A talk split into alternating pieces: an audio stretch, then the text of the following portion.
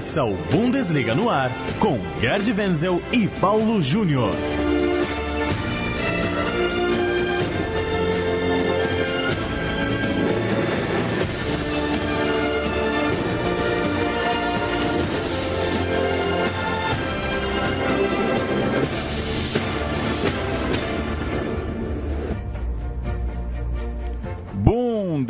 No ar, salve, salve, hora de nosso podcast para tratar de futebol alemão aqui na Central 3, toda tarde de quinta-feira, um novo boletim, uma nova revista semanal que traz tudo que de melhor está acontecendo no futebol lá da Alemanha. Você confere em central3.com.br, em bundesliga.com.br ou assina o feed. Busca aí no seu tocador de podcasts no celular e recebe o Bundesliga no ar toda tarde de quinta-feira. Eu sou Paulo Júnior, tenho mais uma vez a companhia aqui na Central 3 de Gerd Wenzel. Tudo bem, Wenzel? Tudo bem, Paulo, tudo bem, Rodrigo. Olha, vai ter aí um umas matérias interessantes dessa vez, hein? Por exemplo, o Marco Reus, né? Marco Reus está voltando, está jogando bem. Né? Aí a gente vai entrar em alguns detalhes sobre isso. A campanha boa também do Colônia, que tenta se recuperar. Mas tem muita gente é, disputando aí uma vaga para não cair, né? Tem o Wolfsburg, tem o Stuttgart, tem o Colônia. Então vai ser uma briga de força no escuro. Depois a gente entra nos detalhes. A gente começa falando de Bayern de Munique, que empatou na rodada, ficou no 0 a 0 contra o Hertha Berlim. Não que Lewandowski tenha exatamente jogado mal, Wenzel. Ele criou chances, deu trabalho para o goleiro rival, mas aquela marca de gols seguidos jogando em casa se encerrou, assim como se encerrou a sequência de 14 vitórias seguidas do Bayern e 26 jogos fazendo gols. Fazia muito tempo que o Bayern não passava em branco. É, ainda assim, a vantagem é muito grande, né, Wenzel? 19 pontos. Mas, enfim, esse 0 a 0 contra o Hertha acho que o torcedor do Bayern não, não esperava passar em branco nesse momento do time. É, não esperava, mas também. Na realidade, não. Não muda muito né, o que acontece no campeonato, que toda vez que o Bayern empata, os outros ou perdem ou empatam. Né, e foi exatamente eh, mais ou menos isso que aconteceu na rodada passada. O Borussia Dortmund não passou de um empate, o Leverkusen perdeu, então, os mais diretos perseguidores também deixaram aí umas peninhas pelo caminho. Agora, a gente sempre fala assim, né? Toda série um dia acaba. A série é feita para um dia ser encerrada. Então, encerrou a série do Lewandowski. Agora ele tem com essas é, primeiras 11 partidas marcando um gol. Ele se igualou, né? Ao Jupp Heynckes e ao Gerd Müller. O recorde fica para a próxima temporada. Se é que, na próxima temporada, o Lewandowski estiver no Bayern de Munique. O Bayern deve ter a volta do Rames Rodrigues para esse jogo de domingo contra o Freiburg. Ele tinha sentido uma lesão na Champions League, por isso não jogou a última rodada do alemão. E o jogo contra o Freiburg marcou a volta do Jupp Heynckes lá no primeiro turno. Foi 5 a 0 para o Bayern. O é, que, que dá para projetar dessa visita ao Freiburg, Wenzel? É, dá para projetar alguma coisa. Do Bayern a gente não vai falar. Chega de falar do Bayern. Vamos falar do Freiburg. Olha só, o Freiburg em casa, ele é muito perigoso. Olha, é só fazer uma avaliação da fase atual. Os últimos quatro jogos dele em casa, ele não perdeu. Três vitórias. Borussia Mönchengladbach, Leipzig e Werder Bremen. Todos eles perderam lá. E um empate com o Leverkusen. Ou seja, times que estão ponteando, ou que estão pretendendo, com exceção do Werder Bremen, uma vaga ou na Champions League ou na Liga Europa, ou perderam ou empataram, como foi o caso do Leverkusen. Então, o Freiburg, de repente, ele está feito sob medida para arrumar uma zebraça em cima do Bayern Munique. Por que não? É o 13 terceiro colocado, vem de um empate contra o Hoffenheim fora de casa. Vamos falar de Borussia Dortmund, empatou por 1 a 1 jogando em casa contra o Augsburg, jogo marcado por protestos. Foi o segundo jogo às segundas-feiras na Bundesliga, assim como no primeiro, foi um jogo marcado por manifestações da torcida. Mas diferente daquele, né, Wenzel? O que, que o pessoal lá do Borussia Dortmund aprontou?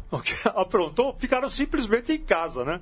Porque a gente lembra que o público médio é, no Signal Iduna Park ou no Westfalenstadion, como gostam de falar os tradicionalistas, é de 81 mil espectadores. Faça chuva, faça sol, neve, não importa contra quem está jogando, é 80, 80 mil, 81 mil espectadores. Compareceram 54.500, ou seja, 26 mil a menos.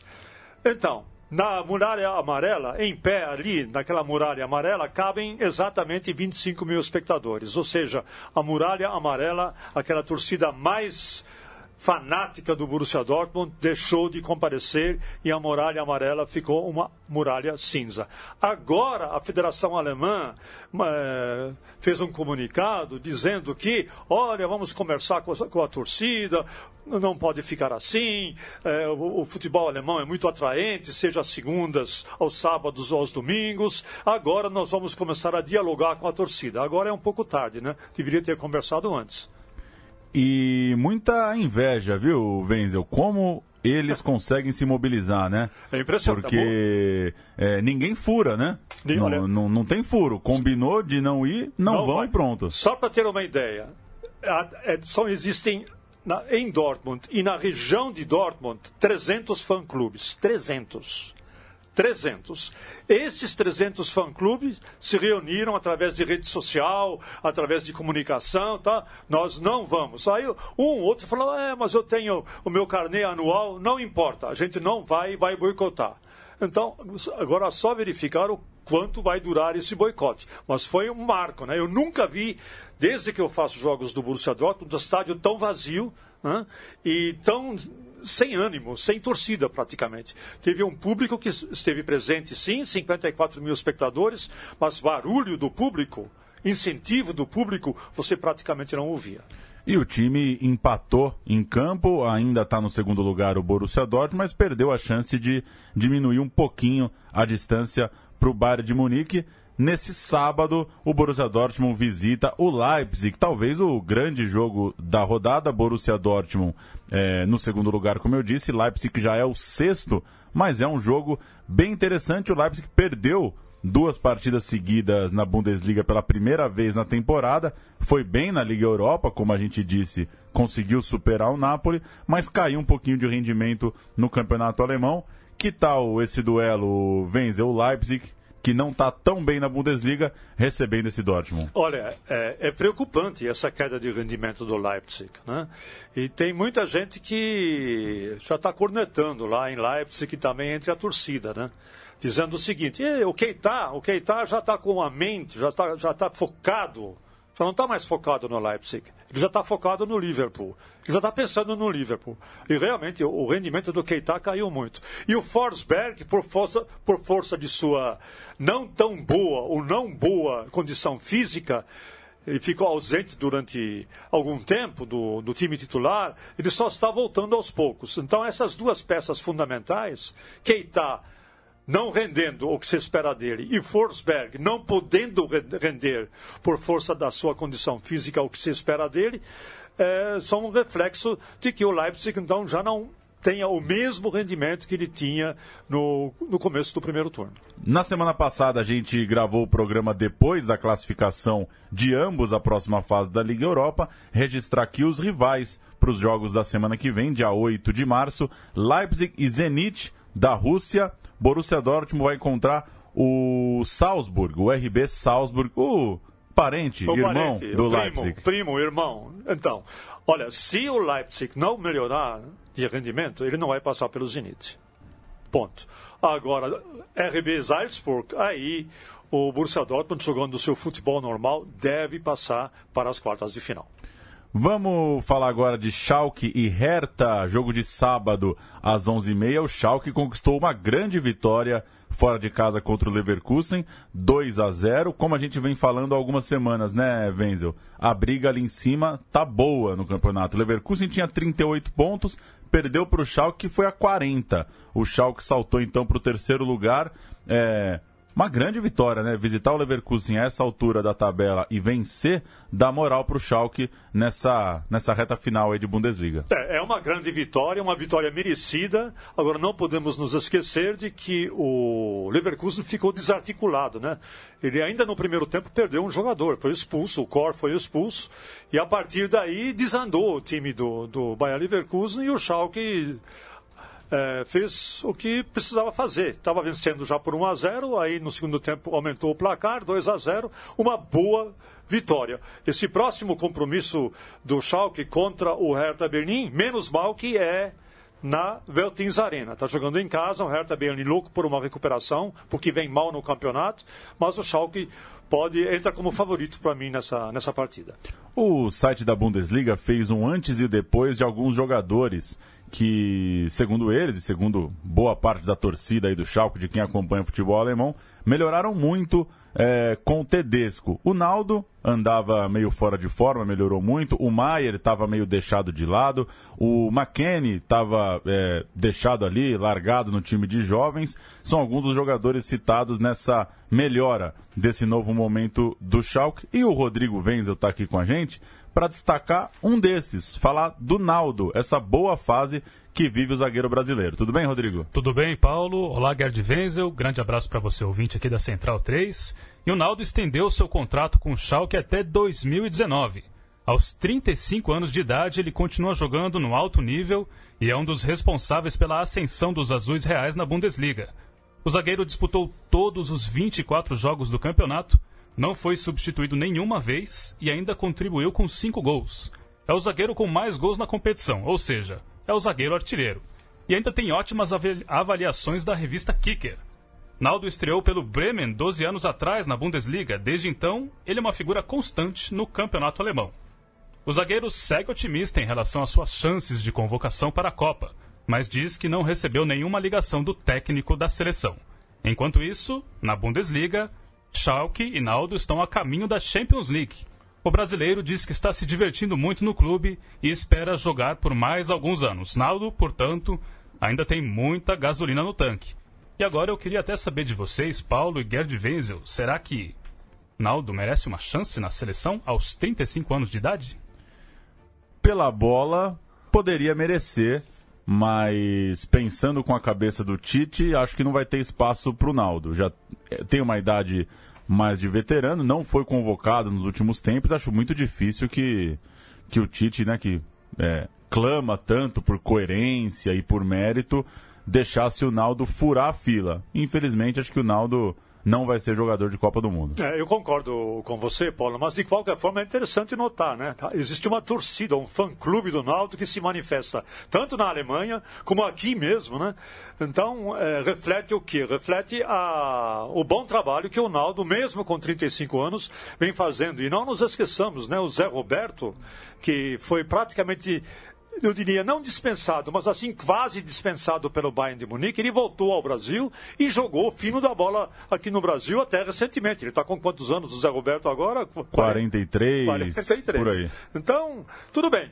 Eu também, mas de qual seja como for, não deve ser uma opção para, para Tite, para a seleção brasileira, o zagueiro Naldo, apesar de ter feito boas apresentações pelo Schalke 04. Rodrigo muito boas. Vamos com Frankfurt e Hannover, sábado às 11h30. O Eintracht Frankfurt perdeu para o Stuttgart na última rodada, mas ainda está no quarto lugar. Isso porque venceu três das últimas cinco partidas. Eu destaquei um jogador aqui, Wenzel. Foi o primeiro jogo da temporada sem o Kevin Prince Boateng, irmão do Boateng do Bayern de Munique, jogador que rodou pela Europa, jogou no Milan, jogou no futebol inglês.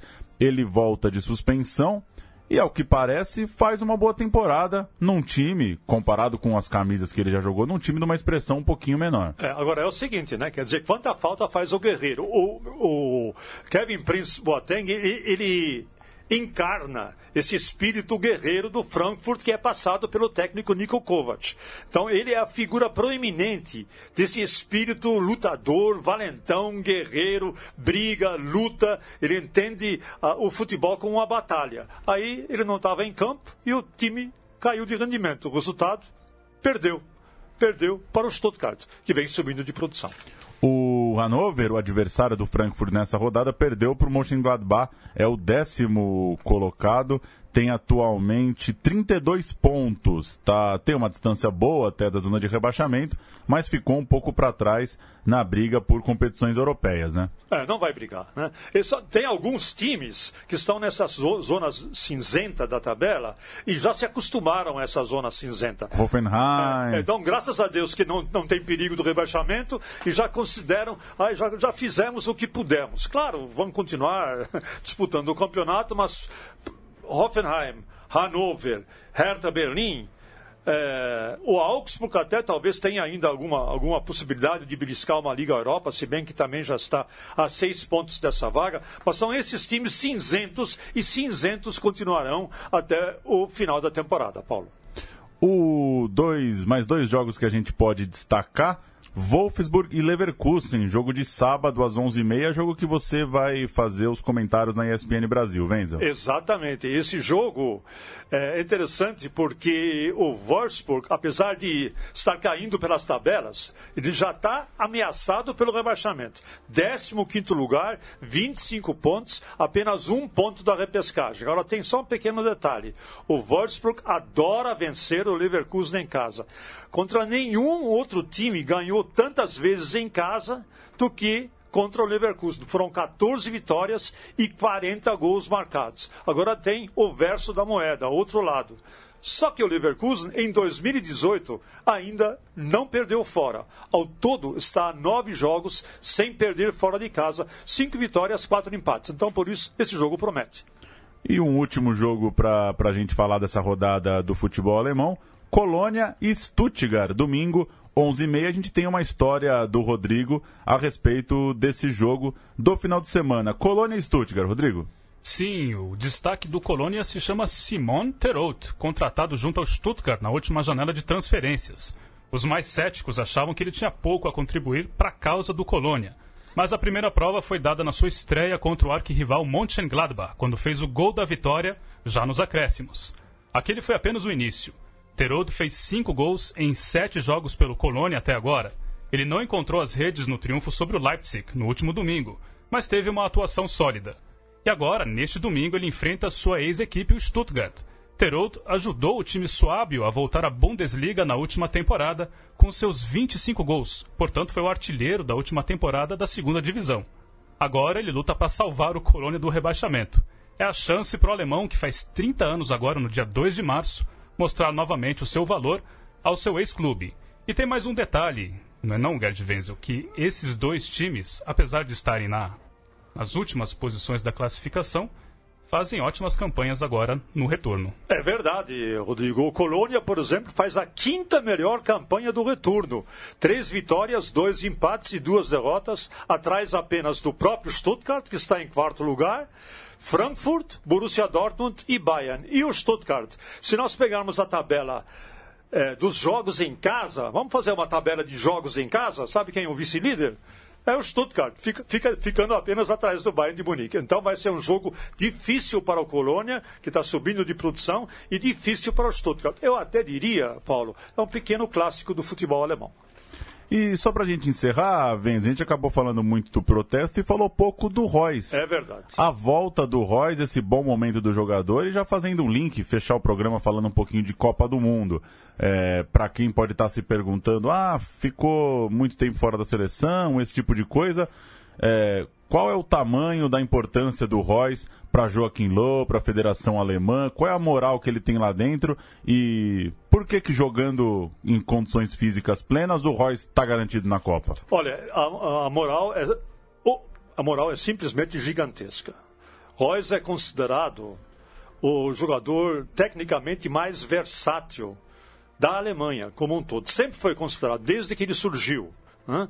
Juntamente com o Götze, quando os dois estavam em grande forma no Borussia Dortmund, levantaram, é, fizeram, fizeram grandes jogos. Né?